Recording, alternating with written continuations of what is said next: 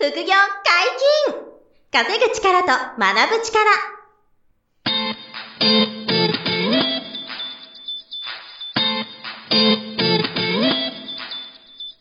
この番組は稼げるようになりたいを叶える副業アカデミーの提供でお送りいたします。副業アカデミーはあなたが副業で稼げる状態になることにコミットしたスクール。初級コースから上級コースまで様々なジャンルの副業ノウハウを学んでいただけます。詳しくは副業アカデミーで検索ください。こんにちは、小林正宏です。山本博史です。よろしくお願いします。はい、よろしくお願いします。本日二人でお届けいたします。今日は何の話でしょうか？はい。注目のインバウンド副業参戦という話をうーん、なるさせてください。はいはいはい。あの、まあ、一応お話しすると、インバウンドっていうのは、うんあの、簡単に言うと、海外のお客様が、はい。えー日本にいらっしゃることによる、まあ、経済効果とかビジネスを、まあ、インバウンドなんていうふうに言うのかなと思うそうでで、はいはい。はい。で、このインバウンド副業っていうのが、あのー、日本人が、まあうん、こう、これから、えっと、大きな成果を出す意味では、最も、こう、ポテンシャルあるんじゃないかなって私は思ってるんですよ。そうですよね。うん、うん。これ、なんでかっていうと、あの、日本人が減ってる少子高齢社会の中で、えっと、日本人だけのドメスティックな国内の商売っていうのは結構厳しくなっていくと。うんいうふうに思う、まあ、そう予想されていて、で、ただし、あの、日本っていうのは、その、四季折々の、すあの、景色が綺麗で、はいはいはいはい。食べ物が美味しくて、うん。えっ、と、まあ、ホスピタリティの高い人間、国民性があって、えーうん。で、清潔で、うん。で、あの、円が安くなっててといはいうことで、もうその、観光立国ジャパンというふ,、うん。ふうに、もうな、なっていかざるを得ないだろうというふうに言われてるわけですよね。はい。うん。なので、その、じゃあ、インバウンドを我々一般の人たちがこうどう、あのうん。ビジネスに織り込むかっていう意味でインバウンド副業うん。参戦、うん、っていうのをちょっとね、話してみようかなと思ってますと。うんうんはい。で、あのーこれちょっと山本さんに以前ちょっとご協力いただいて、あのーはいもうテーマとしてお届けしたんですけど、あの、インバウンド副業の一つ目、おすすめなのは、うん地方通訳案内士。はいはい。地域通訳案内士ですね。すいません。地域通訳案内士だ。そうですはいすいません。地方じゃない。はいはいはい地域通訳案内士。あの、全国通訳案内士っていうのが難しい資格で、はい。で、えっと、その地域通訳通案内訳士っていうの案内士がっていうのは、まあ、あの正直簡単です。簡単で比較的で比較すると圧倒的に簡単ですね。簡単っていうことですよね。もう簡単、その、まあ、ざっくり違いを言うと、うん全国通訳案内士っていうのは日本の中でも、うん。日本の資格試験の中でも難関資格と呼ばれている資格で、何が難しいっていうと、もう歴史と地理、外国の方に、うん。あの、えっ、そうねと、銀山どこにありましたっけって言われたときに、あ、銀山はですねって言って答えれないといけないっていうのが、まあ、あその資格の理由なので、日本の、あえっ、と、えっ、と、歴史について知りたいんですけど、えっ、と、モンゴルが攻めてきたのいつでしたっけみたいなこと言われたときに、ああ、それはですね、こういう感じでっていうのを、言えないといけないと。もう日本全国のことを知識として、あの、そうです持ってないといけないし、それを当然こう、外国語で、英語とかで話せるようなスキルを持ってないといけないっていうのがそのはい全国通訳案内士なわけですよね。はい。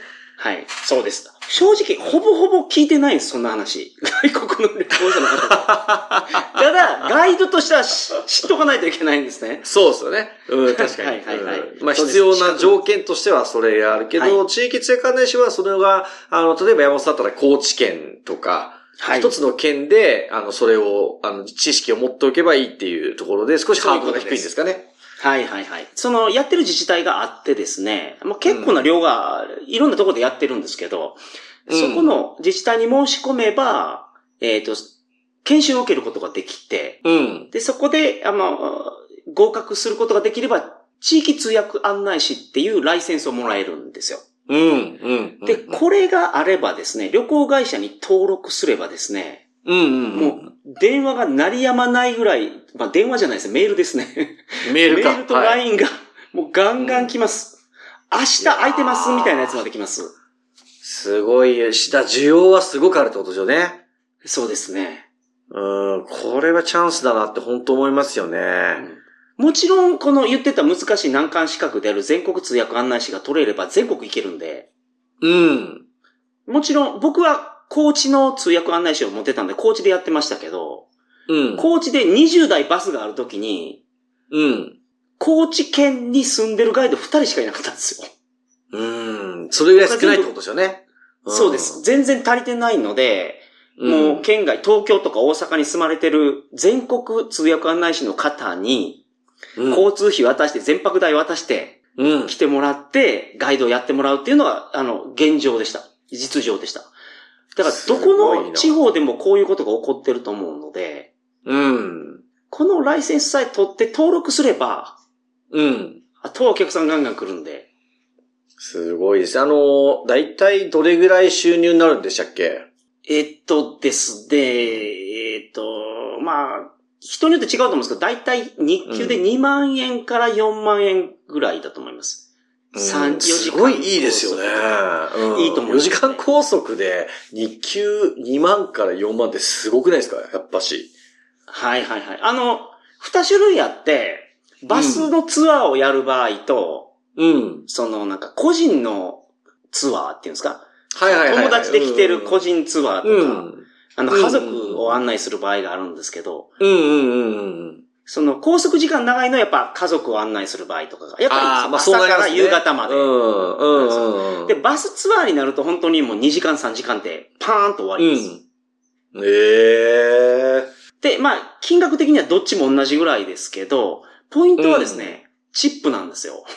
ああ、日本にないチップチップはいはいはいが、うん。その、アメリカの方とかは、まあ、うんチップを払う習慣があるんで、その、うんもしガイドとしてすごくいい案内ができたら、自動的にみんなチップくれるんですね。ええで、バスに20台乗ってて、うん。一、人10ドルくれたら、本当ですね。あっという間、それがだから、い通常の正規の報酬と別にチップがいただける可能性が高いと。そうですね。僕一番初めにもらった時ちょっと、あ、こんなにもらえるんやと思って、先輩に聞いたんですよ。はいはいはいはい。僕初めてのやつでこんなもらっちゃったんですけど。ええすごい。えじゃあ、満単位ってことですか？チップだけで。はいはいはい。その、日本円じゃないんですよ。えドル札とか渡されますよ。有料とか、ユーロとか。ええああ、ドル、だから、自国通貨では払ってくれたりするんだ。そう、そう、まあそうですけど。ああ、それはいいっすよね。別に後で両替すればいいだけですからね。そうです、そうですね。はいはいはい。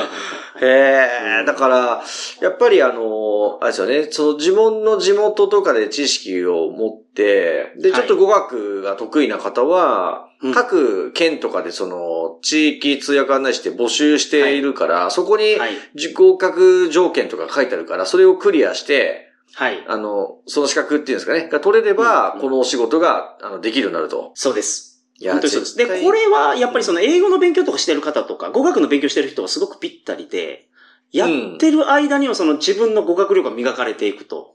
ああ、ですよね。確かに、リアルなね、ネイティブの人たちと喋る機会が増えますからね、当然。はい。あー例えば自分の地元で自分の好きなところとか、ここ面白いですよとか、これ美味しいですよって紹介して喜んでもらえるのはやっぱ嬉しいですね。うん。嬉しいですよね。ううんん。なるほど。だからやりがいもあるし、収入にもなるし、英語のスキルアップにもつながったり、がうん外外国語のスキルアップにつながるとそうです。いうこと今、で、ね。英語、中国語、韓国語とスペイン語とか、まあ、いろいろ言語があるので、はいはいはいはい。これは一つ。まあ、外国人旅行者めちゃめちゃ増えましたもんね。うん。いや、これからめ、めちゃめちゃ増えるんですよ、インバウンドで。もう間違いなく。そうそう。これからもさらに増えるでしょうけど。そう、さらに増えるから、今から準備しておくといいよっていうところでね、まあ、インバウンド副業なんですけど、まあ、その一つ目が、この地域通訳案内士か、っていうところに、はい。えーなると、皆さんぜひね、チェックしてみてもらえればなと、えーはい思ってますというこあの。こちらの放送でうんも、このポッドキャストの放送でも一回僕が話しているので、興味のある方、そね。そちらの方を聞いてみてください。ぜひ聞いてみてください。はい。よろしくお願いします。はい。そして、二つ目ですね。はい。二つ目は、民泊かなと。おー、なるほど。思ってます。あの、民泊って、はいはいえっと、今から5年前とか7年前ぐらいに、あの、めちゃめちゃ流行ってた時期があったんですよ、日本国内で。ありましたね。はい。えーで、あの、僕も不動産投資が得意だったんで、民泊も一つの不動産投資の新しいスキームだと思って、当時、あの、はい5部屋、5部屋ぐらい民泊はじ、やったんですよ。うーん、なるほど。あの、賃貸で借りて、そこを、はいあの、Airbnb っていうマッチングサイトはいで、はい外国人の方にお貸しするってやつですね。はいはい。えエアビーでこれとが確か、その日本に入ってきた時に、はい民泊のブームが起きたっていうイメージ。そうなんです。まさにそう。そうです。はいはいは Airb 入ってすぐそこから盛り上がってって、で、あの、オリンピックも当時、あの、今後来ると。オリンピックもあるからはいやばいよ、民泊超来るよっていうんで、あの、やってみたら確かにすごく儲かったんですよ。うんあの、い本当に1ヶ月、例えば、新宿の西口の、えっと、タワーマンションみたいなのを一部屋借りて、はいで、そこを貸し出したら、もう30日、一月30日分の、もう27日間予約入ったみたいな。はいはいはいはい。もうそういう感じで、で、めちゃめちゃ、あの、売り上げが良くて、あの、かかるコスト、賃料とか、その他諸経費、備品代とかいろいろ、オペレーションの外注費用とかも全部払っても、あの、10万とか20万とか利益出ますみたいな、はいはい。そういう時があったんですよ。うんうんで、あの、それは、あの、イケイケだった時で、あの、まだ法律がはっきりしてなかった時期なんですよ。僕が参入した時って。。で、その後にまあ皆さんご存知だと思いますけど、あの、民泊の新法って言ってね法律が決まって、うんうんで、年間、そう、年間180日しかダメですよって、あの、もう厳しいルールが敷かれたんですよね。はい。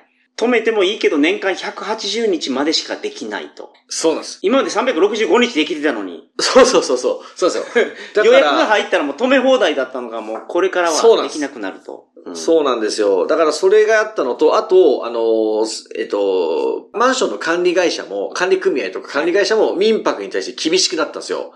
民泊物件が増えて。それで、このマンションは民泊禁止ですってなって、撤退せざるを得なくなったとか、うんそういうのもあったんですけどなるほ、ど。それで僕はその、あの、今みたいな理由があったんで、全部諦めたっていうか撤退したんですよね。当時。はい。だけど、すごい民泊、あの、ビビジネスとしてはパか可能性あるけど、残念だなと思って撤退したっていうのがあったんですけど、で、あの、まあ、今、ここで来てですね、またそのインバウンドの需要がコロナが落ち着いてきたことで、めちゃめちゃ加速してきたことで、はい。あの、民泊で予約入りまくってるっていう状況うんが、あの、そう、もうエリアによってはかなりあって、はい。、で、あの、ツイッターとかで民泊関係で検索してみると出てきますけど、うん。あの、すごい高単価で予約入ってるんですよ。うーん、なるほど、なるほど。で、あの、例えば2週間で38万みたいな、うん、うん。そういう予約が入ったっていう、こう、まあ、あの、まあ、ドヤりじゃないですけど、自慢のスクリーンショットの成果報告をツイッターで上げてる人がめちゃめちゃ今いっぱいいて、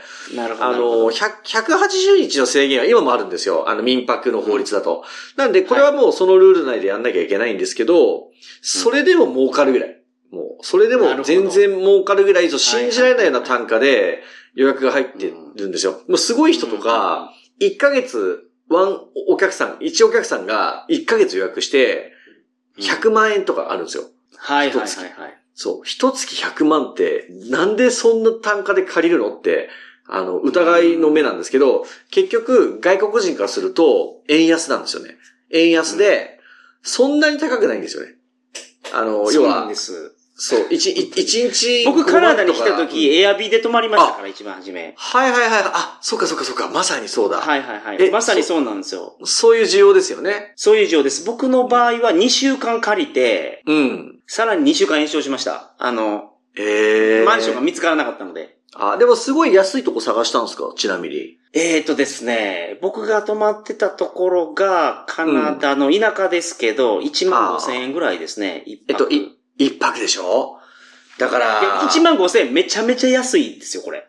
うん、だすごい多分安くコスト抑えてそれじゃないですか。多分。そそうです。だ高いんですよ。だって一泊、民泊で1万5千円がもうかかっちゃうんですからね。それで仮に1ヶ月いったら45万だから、だからこれ、これのさっきの人はまあ倍ぐらいの売り上げですけど、一泊3万とかなんですよね。一泊3万ではいはいはい90日で90万だから、あ、30、一泊3万の30日で90万円なんで、90万。はい。あの、要するに、そ、そういうところに予約する外国人の方っていうのは、あの、今だから東京の、その、ど真ん中のホテルたち、ホテルたちの、あの、一泊の宿泊料、高級ホテルの宿泊料ってもう半端じゃないんですよ。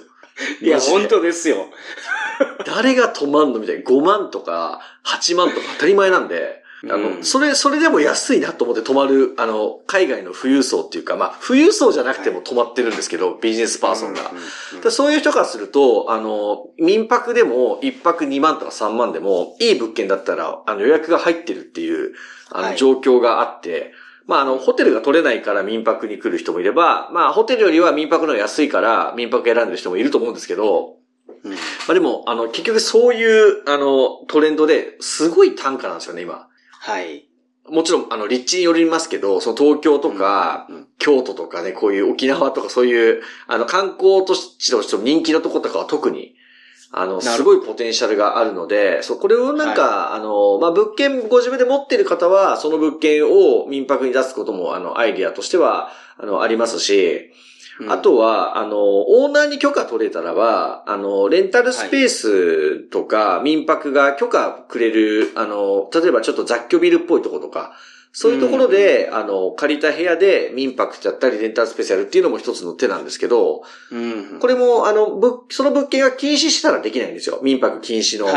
物件は。ねなんですけど、そう民泊とか、あの、天体が OK の、あの、物件であれば、まあ、以前ね、レンタルスペースの、あの、中井さんっていう方にもね、スペシャリストにも、はい。このポッドキャスト出てもらった時もね、この話出ましたけど、うん。あの、オーナー許可がもらえれば、そういう民泊ビジネスっていうのも可能だったり、民泊が例えば180日使い切っちゃったら、それ以外の時はレンタルスペースとして貸すこともできるから、なるほど。あ、そういう風にうまく活用できますね。全然できます、全然。然できます。そうです、そうです。で、なレンタルスペースもやっぱり、うん未だに、あの、すごくいいビジネスになってるので、はい。あの、まあ、インバウンドには、の需要にはそれはならなくて、国内の方向けのね、ビジネスになると思いますけど、そこも含めたら年間通してかなりいい数字になると思うんですよね。うん、うん。うんはい。なんで、この民泊っていうのも一つ検討していただくのもありかなって、あの、思っていて、で、はいまあ、理理想はホテルなんですよ。ホテル旅館なんですよ。うーん。うん。ホテル業、旅館業をやれれば、あの、ものすごいこれから来るんですよ。もう間違いなく。それはそうでしょうね。そう。だから僕は、あの、まだできてないんですけど、ホテルやりたいんですよ。ホテル。まだやってないですよ。まだ実現できてないんで。うん。100平米以下か、100平米以上でなんか法律が変わるみたいなの見たことありますけど、あーそう。大きさがないとあ、あの、これ、もう、その、その時出会えたと土地によるんで、土地とかによるんで、広さは何とも言えないですけど、ただ、あの、これ、ただ、あの、机上の空論じゃなくて、あの、僕の知り合いの尊敬する、あの、メガ大家さんというか、まあ、ギガ大家さんというか、大規模な大家さんが、はい。あの、ホホテル業を始めてるんですよ。僕の知り合いの方が。うんなるほど、なるほど。で、あの、その方は、えっと、すごいコンパクトで、えっとね、100平米以下とかの広さのもので、まあ、例えば、あの、こんな感じで、と、えっと、一物件、えっと、うん9部屋のコンパクトな、はい。あの、こう、ちょっとラグジュアリーな、ま、あの、ホテルみたいなのを作ったんですよ。建築したんですよ。うんうんうんうんそう。で、これももう東京23区のね、めちゃめちゃいい場所にやったんですよ。はい。で、そこがね、今、稼働率97%。だかのらもうすごいんですよ。そうですよね、そして。そう、あの、もうおっしゃると、一泊3万とか当たり前なんで、一泊5万とか、はいはいはい。一泊8万とかで、あの、外国人ばっかり、もう円安いっつって、うん円が安いから、もう5万8万構わないって言って、あの、すごい立地のいい、あの、おしゃれな、コンパクトなホホテルに泊まるみたいな感じなんですけど、うん、なるほど、なるほど、なるほど。これがですね、その、コロナ禍はさすがにすごい苦労されたそうなんですけど、はい。コロナ乗り越えたら、もう今すごいらしくて、もうドル箱だって、言ってましてあの、普通の不動産投資の5倍ぐらい儲かりますね。ざっと言うと。うん、だからそれぐらい収益性が今半端じゃないっていうことでう、んまあ不動産投資の一つなんですけど、僕からすると。はい。なんで、あの、今新築の RC とか、新築の木造とかを、あの、建築してっていうのは、あの、ポッドキャストで皆さんおお伝え、お届けしてるんですけど、はい。あのー次ちょっと挑戦できればなと思うのはホテルですね。ホテルか旅館。何言ってんだこいつみたいな。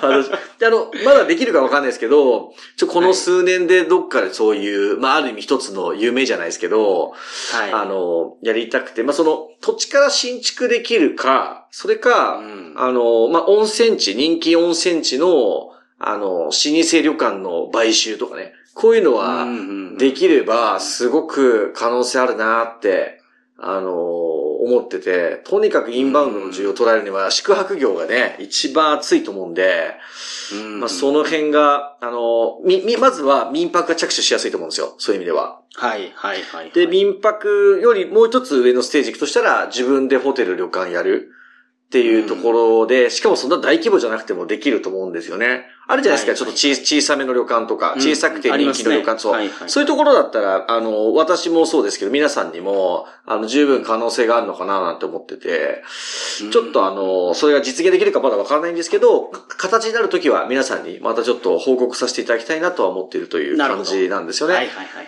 はい。はいうん。で、これちょっと長ちゃんでこのあたり民泊が2つ目これがでした。これが二つ目。はい。二つ目。はい。で、これみ三つ目で、ちょっとお話終わってきますけど、三、つ目は、これはちょっと本気で私が間もなく始める事業なんで、ちょっと言言っとくんですけど、はい。レンタカー事業なんですよ。レンタカー。はいあ、インバウンド用のレンタカーということですか、そうなんです。あの、もちろん日本人の方向けにもレンタ、レンタカーするんですけど、あの、うんインバウンドを視野に入れたレンタカー事業っていうのが、なるほど。これマジ来るなと思っていまして、はい、はい。で、はいはい。で、あの、まあ、レンタカーっていうと、あの、すごい有名な、あの、日本レンタカーさん、日産レンタカーさんってああいう超大手があるんですけど、はい。あの、ああれは皆さん使われたことあると思うんですけどね。うんあの、うんああいうレンタカーとちょっと、あの、違うのは、はい。あの、何かっていうと、まあちょっと細かいノウハウはめちゃめちゃあるんですけど、結論だけ言っちゃうと、はい。あの、そのお店に取りに行くレンタカーではなくて、うんえっと、ここに持ってきてくれって言われたら、そこに持ってきてくれるような、まあ、廃車みたいな、廃車機能のついはいたはいレンタカーみたいなものを、えっと、提供するつもりな、予定なんですよ。簡単に言うと。はい。はい。で、えっ、と、それが何がいいかっていうと、当然お客様出向かなくていいと。そこまで出向かなくてよくて、まあ、例えば、羽田空港とか、うん、うん。成田空港とかに持ってきてくれるみたいな車を。はい。で、その場でもうすぐ乗っていけるみたいな形で、はいで、あの、いわゆるレンタカーの相場よりも安い金額で貸してくれると。いうような、あの、レンタカー事業をちょっとやりたいなと思っていまして、はい。はいで、えっと、まあ、これなんでじゃあ、あの、ポッドキャストで話してるかっていうと、あの、副業としてね、やれる可能性が結構あるというか、まあ、やってる方が増えてるということで、うん、うん。ええあのー一台、例えば中古車で買うんですけど、もちろん中古車で、はい。まあ、100万ぐらいで車買ったとしますと、うん、うん、うん。あの、車種もいろいろあるんですけど、まあ、人気のある、ちょっと SUV とか、あのーはい。ち中古のミニバンとか、ちょっと大きな車でもいいんですけど、それで買って、で、これを貸すときに、えっ、と、まあ、例えば、すごい安く言うと、1日8500円とか、1日9800円とか、っていう金額だと、もう今とても安いんですよ、この金額が。うん、うん。で、そういう金額で貸したときに、あの、実績ベースだと、えっと、換算期でも月10日ぐらいは、あの、入ってるんですよ、予約が。はい。で、繁忙期は、もう、あの、車ありませんぐらい、今、車、あの、レンタカーってなくな、なくなっちゃうんで、あの、はい車を持つ人も減ってるんですよね。その、買って保有する方が減ってて、必要な時だけ車あればいいじゃんっていう人も増えてることもあって、あの、特に繁忙期ってすごいレンタカーって今需要が強いんですけど、はい。で、あの、繁忙期はもうすぐなくなるというか予約がめちゃめちゃ入ると。もう月20日とか月25日入ることもザラだったりとか、はい。あと、なんならマンスリープランとかもあるんですよね。マンスリー1ヶ月借りてくれたらちょっと安く貸しますみたいな。はい。はい。こういうのも含めてかなり稼働率が高くなってくると。うん。で、なので、あの、ボトム10万ぐらい売り上がるんですよ。あの、9800円で10日埋まってくれれば、ほうほうほうほう月10万じゃないですか。あの、ボトムね、悪くてもそう。うんで、月10万売り上がってくれたら、年間120万。あの、繁忙期なしとしても、その年間120万売り上がりますよね。うん。そうすると、100万の車買って、売り上げが120万年間で出たら、これ、投資利回りとしては凄まじいパフォーマンスだと思うんですよ。はい。はい。はい。はい。あ、で、もちろんそれを全部自分でやれば全部手取りだけど、まあ、それはできないから、あのーその、プロのオペレーションとかを使って、はいはいはい。その今の仕組みを回すことができるんですよ。その、だから、配車のためのドライバーとかも全部用意されてるってことですか、そうなんです。ちょそこの細かい仕組みは説明はかできないですけど、あの、あ全部もうあって、あのーはい何もしないんですよ。簡単に言うと。車買う以外何もしませんみたいな。そういう形で 副副業ができるんですよ。はいそうすると、えっ、と、まあ、簡単に言うと、うーんと、良くない車でも、数字が悪くても年利20%とかで回ってて、で、すごい車だと年利30%、40%。うん。投資家さんの運用利回りが。ぐらい、はいあの、その、中古車レンタカー副業っていうのが、あうの、水面下で盛り上がってきてるっていう風なんですよ。はいはいはいはい。はうんい。で、それを僕は、あの、めちゃめちゃポテンシャルを感じて、はい。あの、僕の場合は1台とかじゃなくて、もうそれなりの規模で始めようと、今準備を進めてまして、はい。ええで、えっと、そこで僕がある程度結果を出せるようだったら、あの、皆さんにも、その、中古レンタカー副業どうですかっていうご案内もできるようになるなと思ってるんですよ。うん、うん、うん、うん。なるほど、なるほど。はい。そのために僕がもう今、あ、もう、もう実績はあるんですよ。実績はあるマーケットなんですけど、はいはいはい僕自身がそれをまだやってないんですよ。なんで、うんそれをもう始めることにしてるんですよ。はい、はい、はい。東京と沖縄で。ええ沖縄も今激激アツなんですよ、レンタカうん。沖縄は繁忙期にレンタカーないって言いますもんね。ー。あ、そうです。あの、本島も大人気で、そう、未だになくて、で、ちょっとさすがにレンタカー確かに増えてきてるんですけど、あのう、ん石垣宮古、石垣島宮古、宮古、そう宮古島。このあたりは、あの、まだまだ、もう、全然なんですよ。車が足りなすぎるんですよ。足りてないんですよ。はいそうで、そこにも、ちょっと、あの、もう進出することに、あの、決まっていてう、んそう。で、そこに皆さんも車を1台とか2台とか投資できたら、うんインバウンドの需要を捉えられるんですよ、これ。あの、東京とか沖縄ってうん外外国人めっちゃ来るんで、今。はいはい。そうもう、ですねあの、中国人の方とか、あと韓国人の方が今増えてるんですよね、沖縄って。うん来る、来る方が増えてて、そう。で、み、皆さん全員車借りますから。沖縄とか来たら。うん日本人もそうですよね。沖縄行ったらレンタカーほぼ100%借りますよね。借りますよね。うん。だああの需要がね、めちゃめちゃ強いんですよ、今。うんうん。なるほど。で、外国人からすると、その円安で、そう、日本に来たら安いと。うんいうとこなんで、あの、すごくいい単価で、その、く車も借り借りていただけるんですけど、まあ、ただ最安値で行くんですけどね。相場、あの、業界最安値レベルでも行くんで、それでもさっき言った利回りが出るんで、それぐらいポテンシャルがあるのが、このレンタカー事業の、まあ、インバウンドを視野に入れたパターンだと思ってて、うんうんうんごめんなさい、その全部仕組みは用意されてるってことなんですけど、はい。外国の方がその国際免許証を持っててとか、うん。うん。なんかその、なんか本当に運転できるのかどうかの、その、資格とかのうんチェックであったりとか、はいはいはい。フォローとかも全部あるっていう感じもちろんもちろん。そうです。あの、チェックして、えっと、あ、そう、だから運転できる方、できない方いらっしゃると思うので、その、もちろん、はいはいで、できる方にしかお貸しできませんけど、あの、うんそこのチェックとか、受付とか、入金管理とか、うんあの、その辺も全部フォローがあって、で、今、まだ、まだ、ただその、あの、語語学のその問題、言葉の壁ってまだあって、はいはい。なるほど。日本、日本語のサイトで頑張って予約してる外人さんが多いんですって、今。はいはいはいはいはい。えーそこもまだ、あの、発掘、まあもちろん増えてるんでしょうけど、まだ、まだまだなんですよ、そこって。その、外国の人が日本で車借りるのめっちゃストレスみたいな。はい。えーで、そこも、実はその、そう、準備してあげることが、あの、準備してあげる予定で、そう、そうするとね、あの、2年後、3年後、もう全然違う世界が、そこにはあるかなと思っていて、ねはい。まあ、うん例えば僕がハワイ行った時も、あの、レンタカーしたことがあるんですけど、はい。あの、え、全部英語で予約なんですよね。うんうんうんそう。で、それが当然ちょっとこう大変なわけじゃないですか。日本人でこう、英語不慣れの人は。はいはいはいまあその逆バージョンが日本で起こってて、日本語で、ですねうん日本語で予約なんてね、我々の取ってる英語よりもっと難しいわけですよね。外国人の人が日本語なんか知らないから。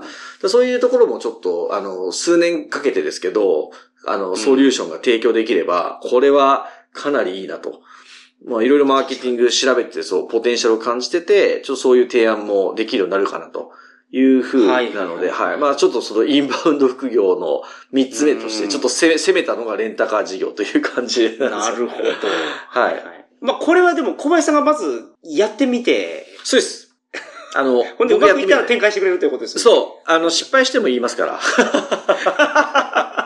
ああの、そう、全然ダメでしたっていう風な可能性もゼロじゃないので、その辺はちょっと皆さんにまたお話できたら、あの、ポッドキャストのもう、こういったなんですけど、ネタとしても面白いかなと思ってて、はい。あの、はい今後またその辺の進捗はご報告しようかなと思っておりますんで。はい。なるほど。今回はインバウンド、うん副業参戦ということで、はい。あのー紹介させていただきましたけど、はい。なんか興味があるやつがあればですね、うんうんぜひその調べてほしいですね。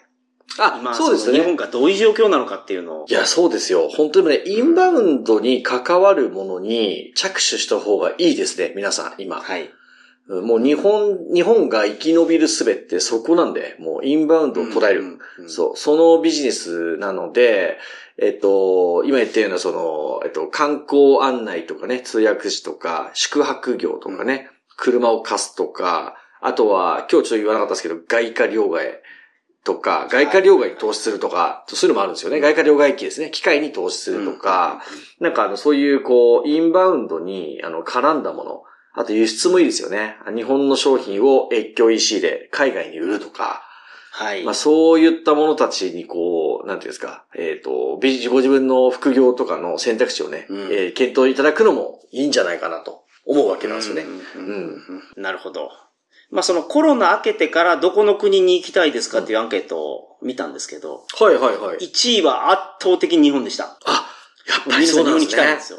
はい。いや、絶ぱり対そうですよ。う。うんん。まあ文化が、まあ鎖国を長いことしてたのが理由だと思うんですけど、やっぱ他にない文化ですからね。いやーそうですね。うん。まあだから日本人はそこに自信持っていいと思いますしね。はい。あの、チャンスはそこにあると思いますよね。はい。皆さん参考にしてみてください。よろしくお願いします。副業解禁稼ぐ力と学ぶ力、そろそろお別れのお時間です。お相手は小林正宏と。山本博史でした。さよなら。さよなら。この番組では皆様からのご質問を大募集しております。副業に関する疑問、質問など、副業アカデミーウェブサイト、ポッドキャストページ内のメールフォームよりお送りくださいませ。